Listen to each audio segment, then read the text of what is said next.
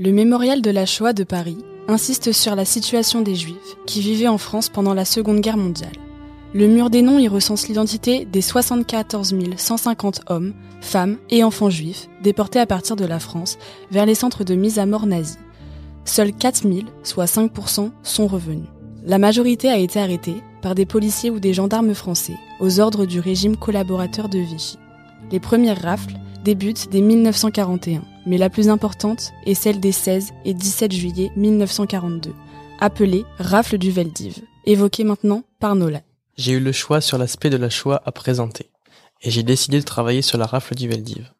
Cet événement reste méconnu, et quand on évoque la Shoah et que l'on demande un responsable, la majorité répond l'Allemagne nazie.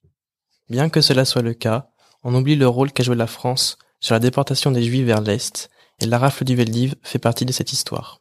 Philippe Pétain est appelé au pouvoir le 16 juin 1940 et signe l'armistice avec l'Allemagne le 22 juin. De ce fait, il installe le gouvernement à Vichy et grâce à l'obtention des pleins pouvoirs, il met en place un régime autoritaire et répressif.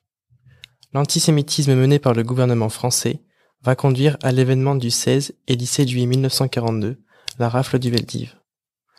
L'objectif fixé par le régime nazi était de déporter 90 000 juifs, et Paris, constituait la cible principale.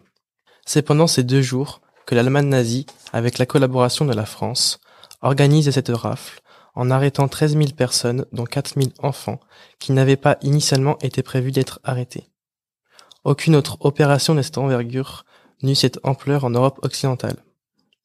Les célibataires et les couples sans enfants se retrouvent au camp de Drancy, mais les familles sont rassemblées au stade du Vélodrome d'hiver, à Paris, dans des conditions déplorables pas de couchage, pas de nourriture ni d'eau potable, avec un éclairage violent jour et nuit, au milieu des cris et des appels des haut-parleurs.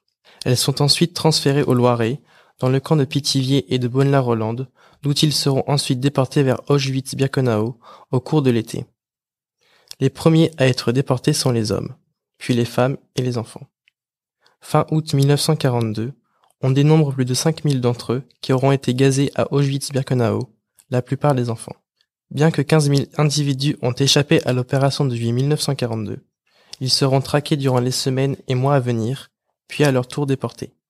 L'événement de la rafle du Veldiv s'imposait dans la mémoire nationale, l'opération étant pensée dans son unicité en lieu emblématique, devenu le symbole du drame des Juifs sous l'occupation. Il en va de même pour les témoignages des rescapés, qui constituent une trace historique et symbolique de la grande rafle. Tout d'abord, on retrouve les témoignages écrits sur le vif, dans des lettres clandestines ou encore des suppliques adressées aux autorités de Vichy, bien que ce genre d'écrit soit rare. Par ailleurs, plusieurs sources d'archives permettent de faire revivre le quotidien des victimes du 16 et 17 juillet. Parmi elles, Rachel Jedinak. Elle est née en 1934 de parents juifs polonais. Son père, Abraham Psankiewicz, est arrêté en 1941 lors de la rafle dite du billet vert. Le 16 juillet 1942, jour de la rafle du vélodrome d'hiver, Shana, Rachel, qui a alors 8 ans, et sa sœur aînée Louise, 13 ans, sont arrêtées et conduites à la Bellevilloise, dans le 20e arrondissement, où sont regroupés les juifs du quartier avant d'être emmenés au Veldiv. Comprenant le danger, Shana ordonne à ses deux filles de fuir. Shana sera emmenée au camp de Drancy, puis déportée à Auschwitz le 29 juillet 1942, d'où elle ne reviendra pas. Rachel nous raconte. Quand on a 8 ans, comme moi, on voit des hommes en armes qui crient, qui hurlent, qui sifflent. Je n'ai pas voulu lâcher ma mère. J'ai hurlé. Je ne vais pas te quitter. Alors, elle m'a giflé violemment. La seule gifle de ma vie. C'est plus tard que j'ai compris que cette gifle m'a sauvé la vie. Ma sœur m'a prise par la main. Nous sommes partis vers l'issue de secours, et les deux policiers en faction tournaient la tête pour ne pas nous voir sortir. Il y en a qui ont su résister. J'appelle cela un acte de résistance, le fait de tourner la tête et de ne pas voir deux enfants s'enfuir. À la libération, elles attendent en vain leurs parents, morts tous les deux en déportation. La première historiographie de cet événement date de 1967, lorsque le Monde Juif publiait un article d'Adam Raïski, rescapé du 16 juillet 1942. Intitulé Paris face à la Grande Rafle, comment plus de 12 000 Juifs ont pu échapper à la mort, l'auteur met en avant la mise en échec de cette rafle. Les problèmes historiques à la fin des années 60 était déjà cerné.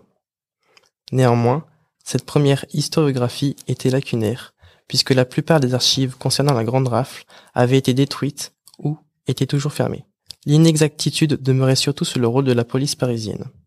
Plusieurs historiens comme Serge Klarsfeld et Claude Lévy ont étudié cette dimension policière, mais l'imprécision sur la logistique des opérations reste persistante. L'ouvrage de Laurent Joly, intitulé L'État contre les Juifs, et publié en 2018, a permis de tracer un premier examen sur les conséquences des actions policières, ainsi que sur les résultats de la rafle. En effet, le travail de l'historien met en avant divers comportements venant des commissaires. Certains incitèrent à arrêter un maximum de juifs, tandis que d'autres se mirent en retrait. Par ailleurs, un long travail a été fait afin de rassembler les témoignages de policiers qui ont été plus difficiles à rassembler. Ce sont plus de 4500 policiers parisiens qui ont participé à cette opération, mais le fait de ne connaître aucun visage ni même aucun nom a plongé dans l'amnésie ce point de vue essentiel afin de mieux comprendre le déroulement des opérations. Pour remédier à ce flou, les chercheurs et historiens ont dépouillé plus de 4000 dossiers administratifs des agents de la préfecture de police ayant eu à rendre des comptes après la libération. Ainsi, la voie vers la reconnaissance de la responsabilité des autorités françaises s'ouvre en 1992. François Mitterrand est le premier président à assister à des commémorations du Veldiv. Une journée commémorative est décrétée un an plus tard. Le 16 juillet 1995, le président Jacques Chirac reconnaît officiellement la responsabilité française dans la déportation des Juifs. Depuis 2000, la journée commémorative s'appelle Journée nationale à la mémoire des victimes des crimes racistes et antisémites de l'État français et d'hommage aux Justes de France.